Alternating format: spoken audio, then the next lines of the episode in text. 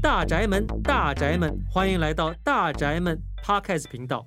人家说有钱人住在大宅门，但在台中，我们有的是大宅门，有豪宅，也有一群互相共享的人们。就让我们一同分享住在台中豪宅的点滴吧。台中，台中，够好色彩，男女老少这回一起摆动。哦，放眼望去还是台中贵贵。哎呀，老公，现在的房租都好贵啊！我们的宝宝要生了，我想要换到比较大一点的房子，但怎么样都找不到租金漂亮的房子哎。物美价廉是不是遥不可及的梦想啊？哟，亲爱的宝贝，我们一起搬去台中生活吧。台中？我在跟你讲房租的事，关台中什么事啊？你不知道台中社会住宅吗？我最近一直在关注这个议题。如果我们可以抽中社会住宅的话，我们理想中的房子就成真嘞。哎呦，真的吗？台中社会住宅是什么啊？那在哪里啊？还有它的环境如何？那适合我们居住吗？还有它贵吗？哪些地段可以申请啊？哎，等等等等，小姐，你一个问题一个问题的问，我可以慢慢的帮你解答。哎呀，这不是台中都发局的黄文斌局长吗？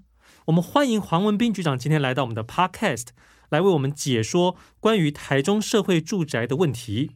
局长您好，我们今天啊想要讨论台中社会住宅的规划构想。听说社会住宅是只租不售的住宅，我想要请教局长，您本身跟租屋有没有相关的经验呢？觉得这个问题让我回想到我在大学时期、研究所时期，还有在外面工作的时段，都有类似租房子的经验。譬如说，在大学时间，我逢甲大学毕业，我在大学的时期就住在外面的透天厝，在大鱼池巷。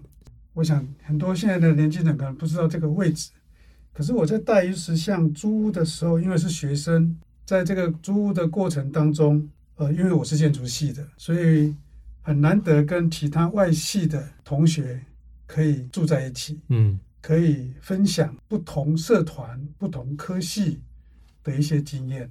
那也因为这样租房子。让我认识到我现在的太太。哎呀，怎么我就没这种好？这是一个很很 nice 的一个 experience。是是，我觉得这个概念非常的重要，嗯、因为你可以透过租屋可以认识不同族群的人。嗯，啊，或许你有很多不同的经历。对。那我在研究所的时候，我就读成大，成大我就住在也是住在外面，因为抽不到学校的宿舍。那我们就几个同学，嗯，租的一个公寓是。四个同学住在一个公寓，它有客厅，有餐厅，那我们就可以认识同一个系、同一个所，但是有不同从外地来到这个学校读书的精英。是，那我们就认识很多到现在不同的社会上各阶层的你的专业者啊，我觉得这个部分也是一个很重要的一个经历。对，那最后我想要分享一下。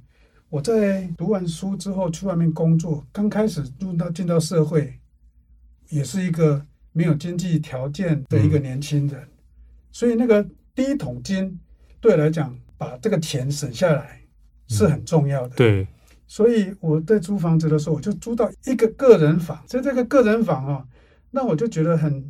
很傻逼气，就是很很寂寞。嗯，你就住在一个房间，对，那你要怎么跟人家谈？没有人与人之间的交流，对，没有人跟你互动。嗯，所以我就会转的收音机，会看着电视。那个时候可能还没有电脑那么普遍。嗯，所以那个感觉，我会觉得说，在一个封闭性的空间，我希望去认识，或是去做一点社交，或是去跟同事联络。哦，就离开这个空间。是，觉得这不同的时段有不同的经验，但是这个经验都给我非常深刻的印象。所以，我们现在这个社会住宅只租不卖，也是要帮助年轻人在进入社会上，经济条件还不是那么好，所以我们用只租不卖，一期三年，总共最多两两期，哦，六年的这个时间，让年轻人在六年的时间可以去存钱，可以去打拼。可以去拿到他的进入社会第一个服务的成果，让他可以来帮助自己经济力提升，那未来可以买他自己需要的位置，嗯，买他自己能力所及的房子。是，我觉得这个是一个阶段性的工作。对对，我刚才听到哈，就是嗯，可能我们年轻人会想有自己的空间，可是完全自己的空间又不行，又缺少了人与人之间的交流。所以说，台中豪宅在规划上又会希望能够让大家，哎，虽然你可能住在自己的空间里头，但是又有很多的一些活动啊，是可以大家一起参与的哦。那我这边想要再请教一下我们的这个黄文斌局长第二个问题哦，局长，我想请教一下哦，这个台中的社会住宅呢，持续一直不断的在开发当中，那我相信民众会跟我一样，也有很多的疑问。比如说，台中社会住宅当时在规划的整体的概念是怎么样？跟其他县市的社会住宅又有什么样的不同呢？好，我因为我是个建筑师，我在担任局长之前，嗯、我开业了三十二年。那在建筑师的时候，其实很重要的是规划、嗯，设计是施工完成，嗯，这分了几个阶段。但是社会住宅的 model 它的模型是什么？其实我们的。都发局还有住宅处，在这个规划社会住宅的过程当中，那个 model 是很重要的。对，以前我们觉得说那个国民住宅，感觉上就会被贴标签。对，好，感觉上就是它的设计就是千篇一律。对，会觉得就是弱弱的、很无聊、呆板的。对对对，比较呆板。嗯。那所以在这个社会住宅设计之前，这个共同遵守的一个模式，嗯，这个模型。是经过几次讨论，几个方案，召集了很多的专家学者一起来做一个思考。嗯，所以我们现在台中市有一个台中宜居建筑的鼓励办法。嗯，强调绿化，强调人与人之间的交流，开放空间 share 出来，让民众可以来使用。是，因为社会住宅的这样子的一个倡议，让我们成就了台中市。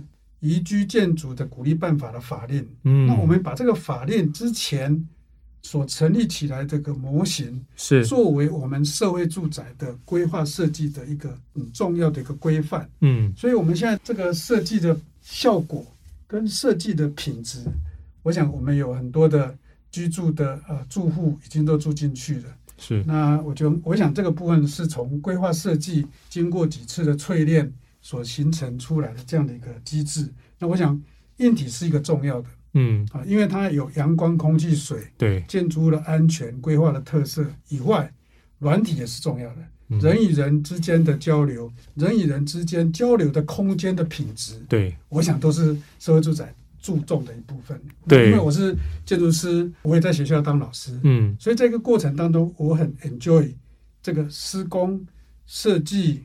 完成这几个阶段的部分，我都有实际上的参与，嗯，所以我觉得这是一个很有趣的一个经验。对啊，应该对于这个住民来说啊，真的房子再好，我们还是要在里头感受到温暖跟人的互动，那以及它可能绿化呀、美化做的怎么样，这都是我们住民们会非常非常在意的。哦，刚才呃局长跟我们分享了这个当时在规划的时候啊，我觉得听起来非常棒，但是有一个地方我还想再具体的问一下哈。所谓的这个台中豪宅啊，您觉得跟其他的社会住宅，它到底好在哪里？那我想，社会住宅的新建也是市长很关心的一个议题，嗯、所以它只是我们在他的任内一定要超过五千户的社会住宅，包括设计、施工跟完工要达到这个量。是。那我们在这个月的七月初，我们在太平的玉贤三期动工。嗯，就已经提早达标，超过五千一百零八户的户数，已经都在设计、完工跟施工中的一个数量都已经达标了。那我们现在除了要启动这些完工、施工跟入住的这个条件以外，其实很重要的是，我们现在已经有八百九十一户入住在四个社会住宅的社区里面了。嗯，那这个社会住宅不是只有政府盖。民间的业者，他可以来帮政府新建社会住宅，让居住的居民跟我们的一般的民众住在一起，他避免被标签化。对，那也减少政府在执行过程当中的一些压力预算，我想这个部分也都可以来做一个平衡。哦，那以这个我们自己新建的三个案子里面来看，嗯，它有太平的育贤住宅社会住宅的一期，嗯，有丰原安康社会住宅的一期，还有大理光正好宅的一期。那这个部分总共有八百九十一户入住到这个四个呃社区里面去。嗯，那我们来看到这个四个社区里面哦，其实刚才讲了房子要盖得好。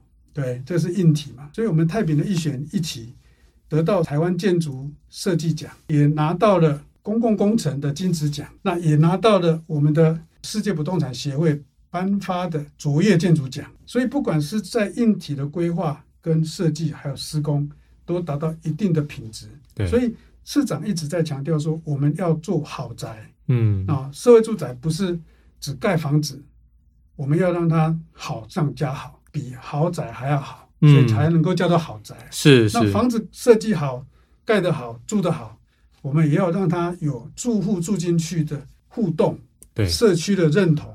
嗯，那刚才你讲的，我们要绿化，嗯，我们要遮阳，好，我们要有一些空间让社区居民来办活动。我们社会住宅除了我们新建以外，我们在地面层的空间，我们找了社会局来办理长照，我们找了。教育局来做托儿所公幼托婴的一个机构，所以可以给社会居民可以使用的空间，那也有可以让我们的居住在里面的人有一个完善、完整跟管理的一个地方。我想这个部分，刚才你讲了什么叫做豪宅，其实就是从硬体跟软体，还有结合社会各界的条件跟资源。整合起来是哇，这个听起来，这一般的民众啊，我自己也是啊，就会非常非常想要能够住到这个台中豪宅里头。我想各位听众一定也和我一样，渴望了解更多关于台中豪宅的面貌。但由于时间的关系，我们下一集再继续聊聊关于台中豪宅实际实践的状况以及抽签等等相关的议题。我们下次见喽，拜拜。Bye.